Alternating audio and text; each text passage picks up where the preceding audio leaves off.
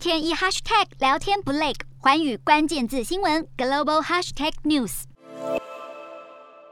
上海在近日采取分区封控管制与全区静态管理，但当地被隔离的民众反映，政府规划的方舱医院环境恶劣，甚至出现病患因并发症死亡的情况。而那些隔离在家的民众也并不好过。浦东新区一处社区的民众在黑夜里不断高喊要吃平价菜肴，因为政府统一安排的粮食比市价贵上了好几倍，而社区又禁止外卖员出入，让民众实在苦不堪言。其实专家早就出言警告，上海不能封城，原因是担忧经济陷入停摆会产生全球性的影响。为了不让经济命脉被切断，上海当局在封控的同时，依然开放机场、铁路以及国际港口货运，还有股票交易所和晶圆代工厂的运作也都不受限制。当局坚称这样就能有效避免上海经济停顿，只是即便做到这个地步，也还是挡不住来势汹汹的变异株。中国媒体《环球时报》报道，一位国家级卫生官员匿名透露，上海的医疗系统已经濒临崩溃。当局也在近日罕见承认疏失，并宣布展开新一轮的筛检。中国的目标是要在四月五号清明节之前，对全上海两千六六百万人口实施核酸检测，并且所有人都得筛检两次。不过，这样跟病毒传播速度赛跑的做法，还是引起不少疑虑，也让中国实现社会面清零的号召声响呼喊得特别艰辛。